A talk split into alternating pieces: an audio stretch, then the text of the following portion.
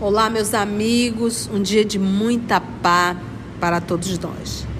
Hoje, exatamente 21 de outubro de 2022, estamos nós reunidos para estudarmos a obra O Livro dos Médios. Nós estamos na segunda parte, capítulo 23, intitulado Obsessão. E hoje nós iremos iniciar o item 249, intitulado meios de combater a obsessão. Vamos iniciar fazendo a nossa prece de gratidão. Divino amigo Jesus, amor de nossa vida, nós te agradecemos por mais um encontro, por mais uma oportunidade de estudo. E hoje um tema tão necessário para o nosso aprimoramento, nos mostrando os meios, a relação da obsessão. Te rogamos, Divino Amigo, que os amigos espirituais que aqui estão, que prepararam esse ambiente, e que estão prontos para nos inspirar, nos conduzir. Que possam encontrar em nós um instrumento dócil da tua vontade.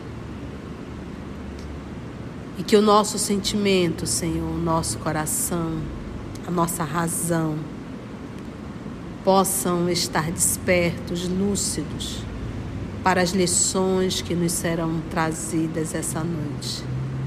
É em teu nome, divino amigo, que aqui nos encontramos. Que assim seja. Então vamos lá? Primeiro vamos lembrar o conceito de obsessão, tá? Para que a gente não venhamos a perder esse conceito que é de fundamental importância. Se nós formos no item 237, no, no iníciozinho do capítulo 23, o professor Allan Kardec vai nos dizer assim: entre as dificuldades que a prática do Espiritismo pode apresentar, devemos colocar em primeira linha a obsessão. Isto é, aí vem um conceito do que é obsessão: o domínio que alguns espíritos exercem sobre certas pessoas. Domínio. É praticado unicamente pelos espíritos inferiores que procuram dominar pois os espíritos bons não impõem nenhum constrangimento. Então, obsessão é a ação de um espírito sobre um outro espírito para constranger esse outro. O que, é que nós temos aprendido quando se fala de espíritos nobres? Os espíritos nobres, eles te dão uma sugestão Caso você não queira ouvir a sugestão, eles abrem mão e seguem a vida deles, porque eles respeitam o livre-arbítrio da humanidade terrena e sabe que ele terá a opção de aprender sentindo a dor e na dor ele acaba voltando ao seio de Deus. Então, isso é uma atitude de um espírito nobre. Os espíritos inferiores, eles não respeitam, eles querem impor e constranger o ser, seja encarnado ou seja desencarnado. Então nós temos a obsessão de espíritos para almas que são seres encarnados. Nós temos de almas para espíritos, nós temos de espírito para espírito, de alma para alma. Então, esse é o processo da obsessão. Esse domínio que alguns espíritos exercem sobre certas pessoas é praticada unicamente pelos espíritos inferiores, que procuram dominar, pois os espíritos bons não se impõem. Então, todo e qualquer ato de obsessão são de espíritos inferiores. Nós, na condição de terrícolas, estamos em que nível dentro da escala espírita? Espíritos inferiores nós somos ainda espíritos da terceira ordem, espíritos inferiores. Então, nós também estamos submetidos, muitas vezes, a sermos obsessores na vida das pessoas, porque nós somos espíritos ainda inferior, carregados de paixões, paixões más, E as paixões mais, elas nos tendem a querer sempre dominar e conduzir o outro. Porque nós temos o orgulho de achar que nós temos a razão e que o outro não tem razão. E aí eu quero sempre o que? Dominar, tá? Meio de combater a obsessão. Os meios de se combater a obsessão variam de acordo com o caráter que ela reverte. Ela quem? A obsessão. Então, os meios de se combater a obsessão variam de acordo com o caráter que essa obsessão se reveste. Então, quais são mesmo? Então, já aqui nessa introdução, ele está dizendo que existe uma regra específica? Não. Cada caso é um caso. Não existe realmente perigo para o médium que se ache bem convencido de lidar com um espírito mentiroso, como ocorre na obsessão simples. Então, quando o médium, aqui falando especificamente, ele sabe que ele está envolvido por um espírito mentiroso, o tratamento fica muito mais fácil. Como ocorre na obsessão simples, esta, então, não passa para ele de um fato desagradável, para o médium. Né? Mas, justamente porque ele é desagradável, o espírito tem uma razão a mais para obstinar-se em aborrecê-lo, em aborrecer o médio. Nesse caso, o médio deve fazer duas coisas essenciais: provar ao espírito que não está iludido por ele e que não lhe será possível enganar. Depois, cansar sua paciência, mostrando-se mais paciente que ele. Então, aqui ele está falando do médio ostensivo, mas vamos trazer para a nossa vida. Então, o primeiro ponto, como ele coloca, é perceber que eu estou sobre a ação de um espírito. Né? Porque esses irmãos, eh, nós já estudamos lá atrás que todos nós recebemos influência dos espíritos, todos nós. Isso não é algo que está direcionado apenas para o médio ostensivo. Todos nós estamos submetidos. Então, o primeiro ponto é reconhecer que você está numa, sobre uma ação obsessiva. Então nós já sabemos como é que eu posso te identificar. É uma ação constante. Então é aquele pensamento constante martelando na tua cabeça. Aquilo fica te massacrando, aquilo te enlouquece, ao ponto de você cometer uma loucura e depois se arrepender muito de ter feito isso. Então, toda aquela ação constante que fica constante batendo na tua cabeça, batendo na tua cabeça, e que é algo que te traz o mal-estar, você está sobre uma ação de um espírito perverso. Então, uma vez que ele, que ele é descoberto, ou seja, que ele sabe que você percebeu que você está no, sobre uma ação de um espírito perverso, você diz assim, você parou de dizer assim, eu estou sofrendo uma obsessão.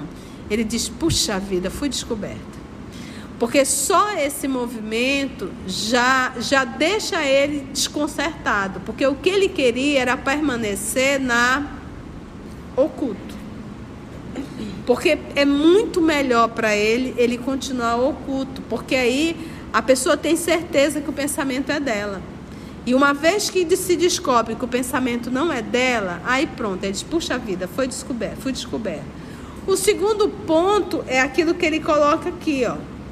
Nesse caso, o médico deve fazer duas coisas essenciais. Primeiro, provar ao espírito que não está iludido por ele e que não lhe será possível enganar. Então, eu sei que tem um espírito aqui que ele está me maltratando. Segundo, depois cansar sua paciência. Ele vai insistir com aquele pensamento constante e aí você vai entrar em oração, você vai conversar, meu irmão, não adianta.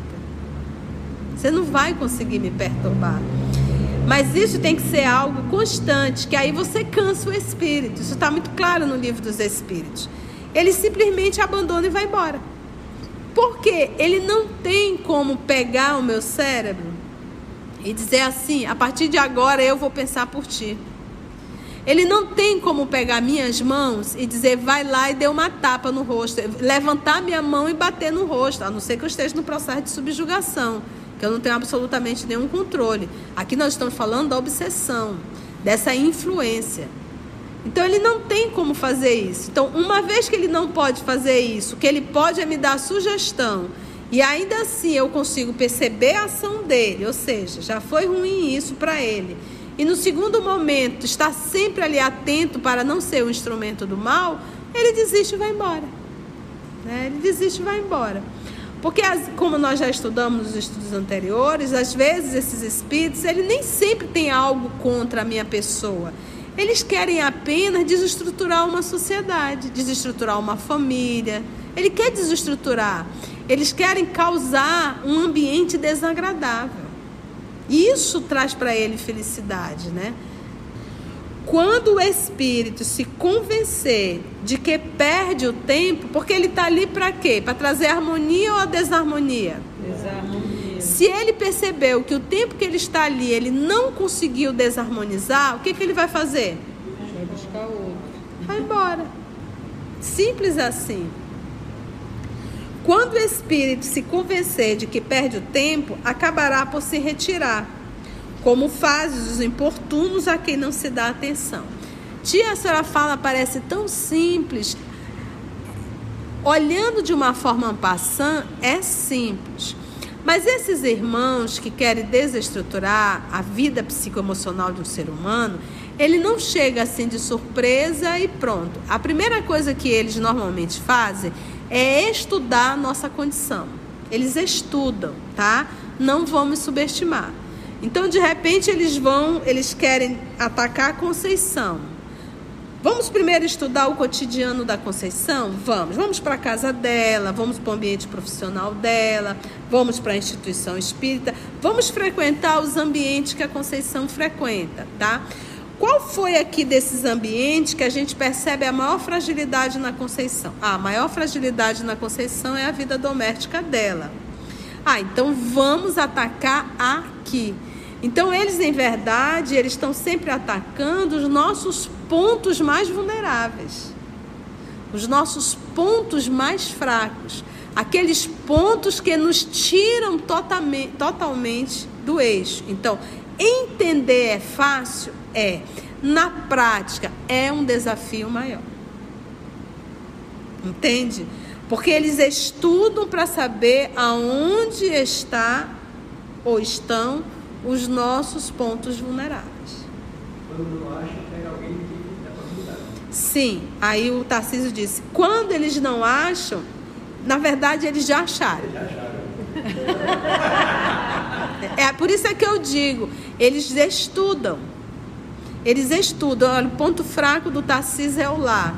E dentro do lar, quem é que desestrutura o Tarcísio? É fulano. Então vamos atacar fulano. Porque fulano, tanto é que a gente sabe que no lar tem aquela pessoa que diz exatamente o que nos tira totalmente do eixo. A pessoa vem, é impressionante, ela consegue tocar no ponto mais frágil da gente. E te tira do eixo. Então, não vamos subestimar esses irmãos que se predispõem a nos destruir realmente emocionalmente. Então precisamos sim estarmos muito atentos. Aí a gente fala na oração, na ação do bem e na vigilância constante. Tá? Então aqui nós temos a teoria. E como estamos encarnados, nós temos a, a oportunidade da prática. Então, quando o espírito se convencer de que perde o tempo, acabará por se retirar, como fazem os importunos a quem não se dá atenção. Agora eu digo para vocês, é possível? É possível, mas é muito raro. Porque como nós somos espírito da terceira ordem, nós também ainda estamos carregados de muitas paixões. E quase sempre a gente cai na armadilha. É, mas só lobos caem em armadilhas de lobos. Então, se nós caímos, é porque também somos lobos ainda. Entende isso? Isto, porém, nem sempre basta e pode levar muito tempo. Então não pensa assim que ele veio hoje, atacou, te atacou, aí viu que você estava vigilante, ele foi embora e não veio nunca mais. Não. Às vezes eles ficam ali dias, semanas, até meses. Então, quando eles desistiram, é porque realmente se passaram muito tempo e que não teve jeito. Então não é coisa de um dia. Pode levar muito tempo, pois há espíritos obstinados, para os quais meses e anos nada representa. Pensa anos ali, lado a lado contigo. Mas Jesus avisou: No mundo tereis aflições. Eu, porém, venci o mundo. E quando ele disse para que a gente pudesse vigiar e orar constantemente, ele não estava brincando.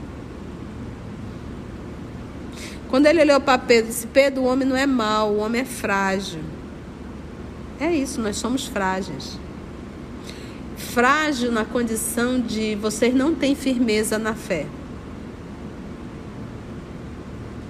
Vocês oscilam muito, são frágeis. Para os quais meses e anos nada representa. Além disso, o médio deve apelar com favor. Olha a palavra aqui, apelar. Com fervor ao seu anjo bom.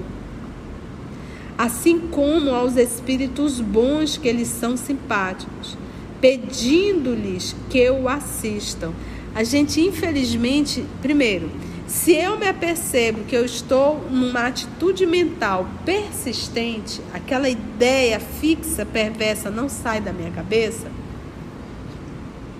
é o primeiro ponto. Estou sobre uma ação obsessiva. Eu sei que essa ação obsessiva não vai ser de uma hora, duas horas ou um dia. Isso pode levar até meses. O que, que o bom senso me diz? Ora. Mas o que, que normalmente acontece com a gente? A gente sofre obsessão, a gente toca o terror, depois que a gente já brigou com meio mundo, aí é que a gente diz, putz, meu Deus. Aí você vai orar, você vai pedir a, a assistência espiritual, você percebe notadamente um equilíbrio psicoemocional dentro de ti, mas você já fez um, um meio estrago. Entendeu? Um meio estrago. Então, o, o grande desafio realmente é trabalharmos isso lá atrás, antes de fazermos o meio estrago. Então, a oração ela é de fundamental importância. O encontro com o nosso guia espiritual, nosso anjo da guarda, é de fundamental importância. Senão a gente cai lembrando das obras de André Luiz, que ele nos fala sempre da psicosfera do planeta Terra. Meus irmãos, não é nada bom. Nossa psicosfera é terrível. Então a gente já não está num ambiente bom. A gente recebe influências que não são muito boas. Mas, tia, e aonde estão os bons? Eles estão exatamente aonde estão, fazendo bem. A pergunta que eu tenho que fazer é aonde eu estou. Quanto ao espírito obsessor, por muito mal que seja, deve ser tratado com severidade, mas ao mesmo tempo com benevolência e vencê-lo pelo bom comportamento, orando por ele. Aí, veio uma nova lição aqui, né? Então, primeiramente, reconhecer que está numa ação obsessiva. Segundo, orar pedindo assistência do seu amigo espiritual, do anjo da guarda. E agora, um terceiro ponto: orar pelo obsessor. Essa orientação é do nosso Senhor Jesus. Orai por todos aqueles que vos perseguem e caluniam. E também a ação no bem, né? Esse bom comportamento. Bom comportamento, ação, ação no bem. Muito bem, Carlinha. O bom comportamento e a oração por eles. Então, às vezes a gente pede que os amigos espirituais nos livrem da ação do, desses maus, mas a gente não percebe que eles também são nossos irmãos e que também necessitam da oração. Então, orar por eles. Se for realmente perverso, a princípio zombará desses meios. Porém, moralizado com perseverança, acabará por emendar-se. Então, o que, que acontece? Lembra que ele pode passar dias, semanas, meses e anos? Então pensa um espírito desse ao teu lado anos. E você ali se esforçando no trabalho do bem. Algumas vezes eles acabam por moralizar-se. De ver a tua luta no teu cotidiano. É uma conversão a, a empreender. Né? Vamos lá, esse é um trabalho a realizar. Tarefa muitas vezes penosa, ingrata, desagradável mesmo, mas cujo mérito está na dificuldade que oferece. Então ele está dizendo aqui que vai ser fácil? Não. Ingrata, penosa. Olha os. Desagradável. Desagradável. Olha as palavras que o professor vai utilizando mas cujo mérito está na dificuldade que oferece. Então, quanto maior a dificuldade, maior o mérito. E que, se bem realizada essa tarefa, dá sempre a satisfação de se ter cumprido um dever de caridade e, quase sempre, a de se haver reconduzido ao bom caminho uma alma transviada. Tudo isso aqui, gente, para a gente entender o meio que a gente está inserido e tudo aquilo que a gente sofre no cotidiano. E como nós estamos invigilantes muitas vezes, a gente cai nas armadilhas dos lobos. Até aí, tudo bem? Alguma pergunta, alguma colocação? Aqui nesse caminho, quando a gente vai. Mita, Mita vai falar? E nesse caminho, quando a gente vai persistindo nessa oração, ação no bem e essa vigilância, a gente vai se fortalecendo e vai vendo que vai enfraquecendo, né? Eu me lembro quando eu comecei a ir lá para o Alain, que eu evangelizava as crianças, os ou os adolescentes maravilhosos.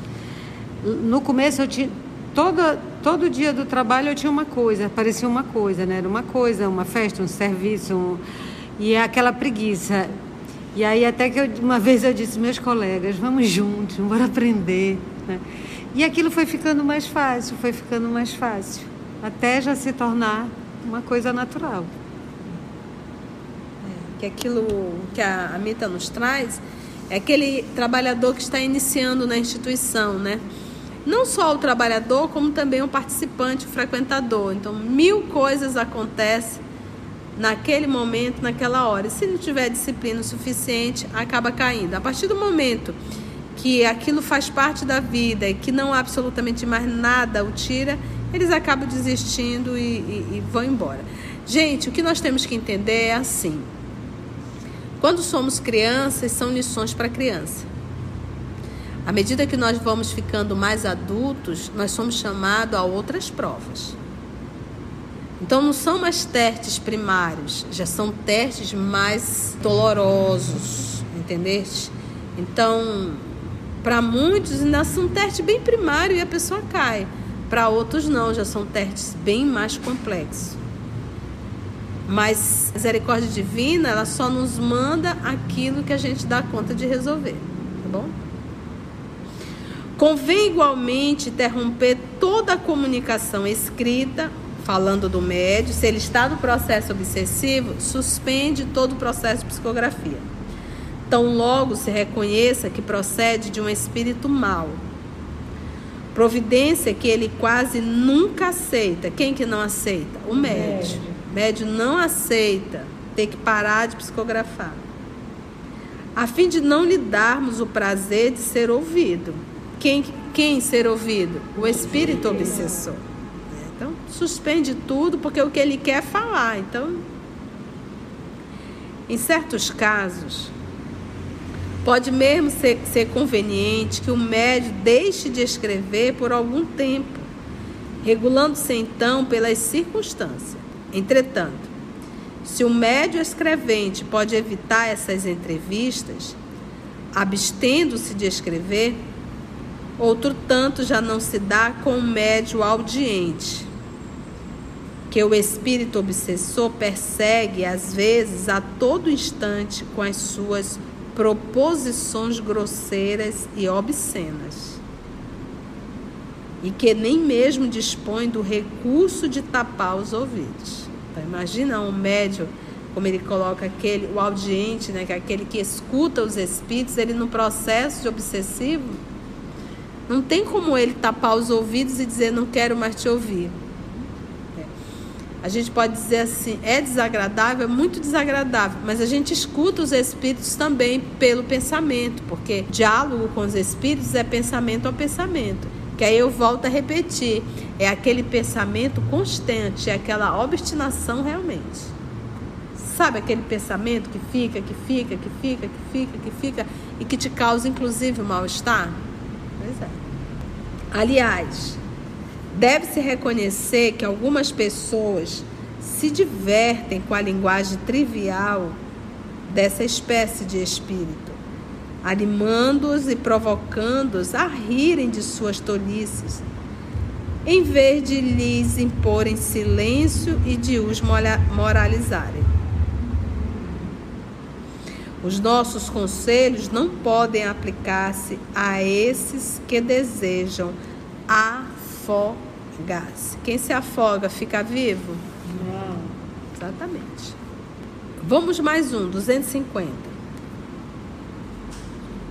Gente, está dando para compreender? Sim. Só há, portanto, aborrecimento e não perigo para todo médio que não se deixa enganar, porque não poderá ser enganado. Muito diferente é o que se dá com a fascinação. Porque então não tem limites o domínio que o espírito assume sobre o encarnado de quem se apoderou. A única coisa a fazer-se com a vítima é convencê-la de que está sendo ludibriada e reverter a sua obsessão para a obsessão simples. Isto, porém, nem sempre é fácil, porque a pessoa está fascinada. Para não dizer impossível. É como se ele dissesse: não adianta bater de frente com fascinado.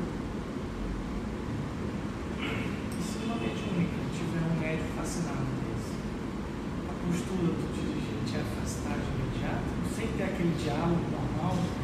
É, o fascinado, ele, ele não. Normalmente, o, a pessoa muito entusiasmada, ela tem uma probabilidade muito grande da fascinação. Eu acho que o dirigente, ele tem que conhecer os participantes, ele tem que se aproximar e ver. Então, é aquela pessoa muito fascinada, muito entusiasmada, entendeu? Então, é, é muito entusiasmada com a própria faculdade é muito entusiasmada com o fenômeno. Então, essa pessoa ela já está se apresentando como um futuro fascinado.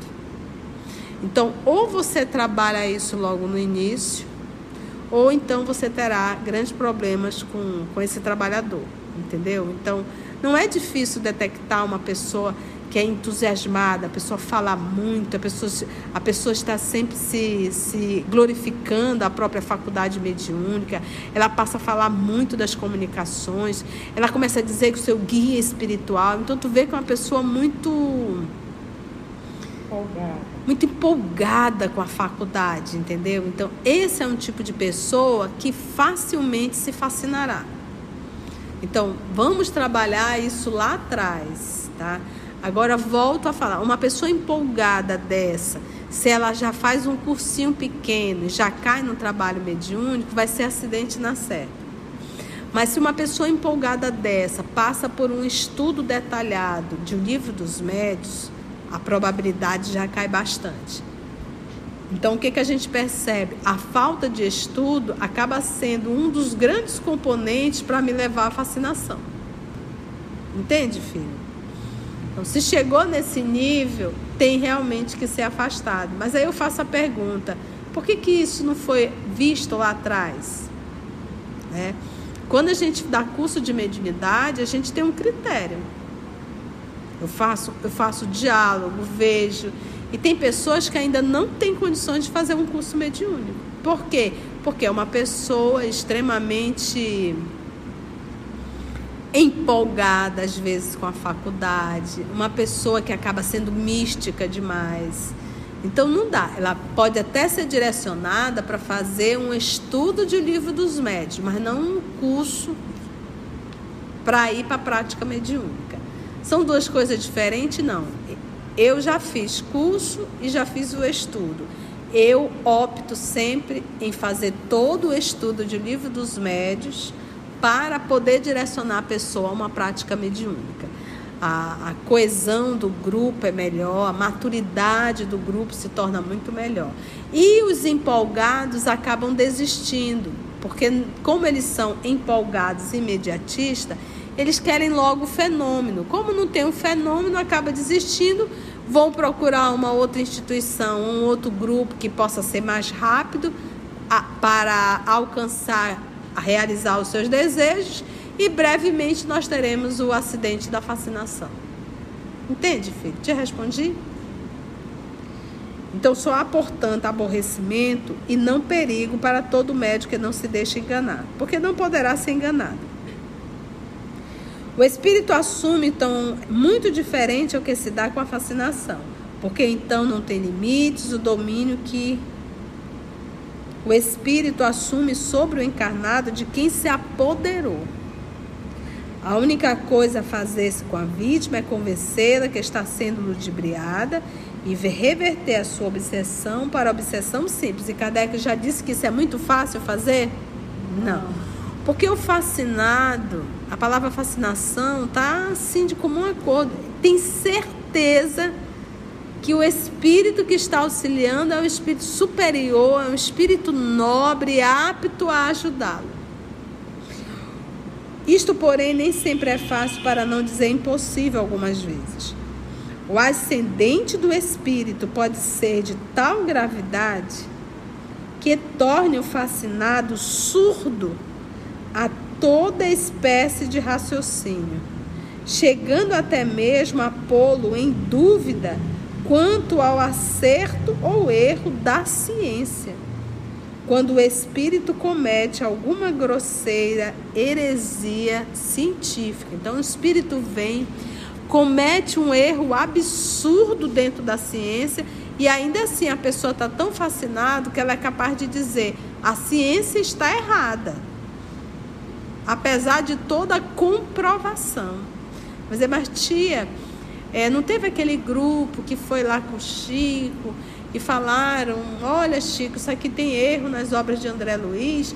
E André Luiz estava presente na hora, obviamente, e disse: eles estão errados e eu estou certo. O tempo vai dizer. Então ali não era indo contra a descoberta, mas falando de revelações do futuro e que foi necessário o futuro chegar para comprovar que as obras de André Luiz estavam certas. Como já dissemos, o fascinado geralmente acolhe muito mal os conselhos que lhe dão. Acolhe muito mal. Não adianta, não adianta conversar com o fascinado, não adianta. Tá? Não adianta, não adianta. A crítica o aborrece, irrita, e o faz tomar-se de aversão pelas pessoas que não partilham da sua admiração. Toma aversão total. Suspeitar do espírito que o acompanha é aos seus olhos quase uma profanação. E outra coisa não quer o dito espírito, pois tudo que ele realmente deseja é que todos se curvem diante da sua palavra. Um deles exercia sobre pessoa do nosso conhecimento uma fascinação extraordinária. Evocamo-lo e, depois de algumas bravatas, vendo que não conseguia enganar-se quanto à sua identidade, então, ou seja, tentou, tentou. Ele tentou, tentou, mas como ele percebeu o espírito que não conseguiu enganar o grupo, olha o que, que aconteceu vendo que não conseguia enganar-nos quanto à sua identidade, acabou por confessar que não era quem se dizia. Sendo-lhe perguntado por que ludibriava de tal modo aquela pessoa, respondeu com estas palavras que revelam claramente o caráter desse gênero de espírito. Respondeu o espírito: Eu procurava um homem a quem pudesse manejar. Encontrei-o e ficarei com ele. Mas se lhe forem mostradas as coisas como são, ele vos expulsará. E o Espírito respondeu: É o que veremos. Como não há cego pior do que aquele que não quer ver, quando se reconhece a inutilidade de todas as tentativas para abrir os olhos do fascinado, o melhor que se tem a fazer é deixá-lo com as suas ilusões. Ninguém pode curar o doente que se obstina em conservar o seu mal e nele se compraz. Foi bom, gente? Muitas lições, né? Porque se eu tiver uma ação pertinaz sobre alguém que está fascinado, ou seja, aí eu tenho o quê? Dois fascinados. Estou sendo tão obsessor quanto. Então, por mais que a gente perceba que o ser está fascinado e a pessoa não quer, o que, que você faz? Sim. Você afasta e deixa. Foi bom, gente. Antes de orarmos em agradecimento, vamos ouvir algumas considerações da tia que destacamos neste estudo para a reflexão dos ensinamentos. Vamos aos destaques da tia?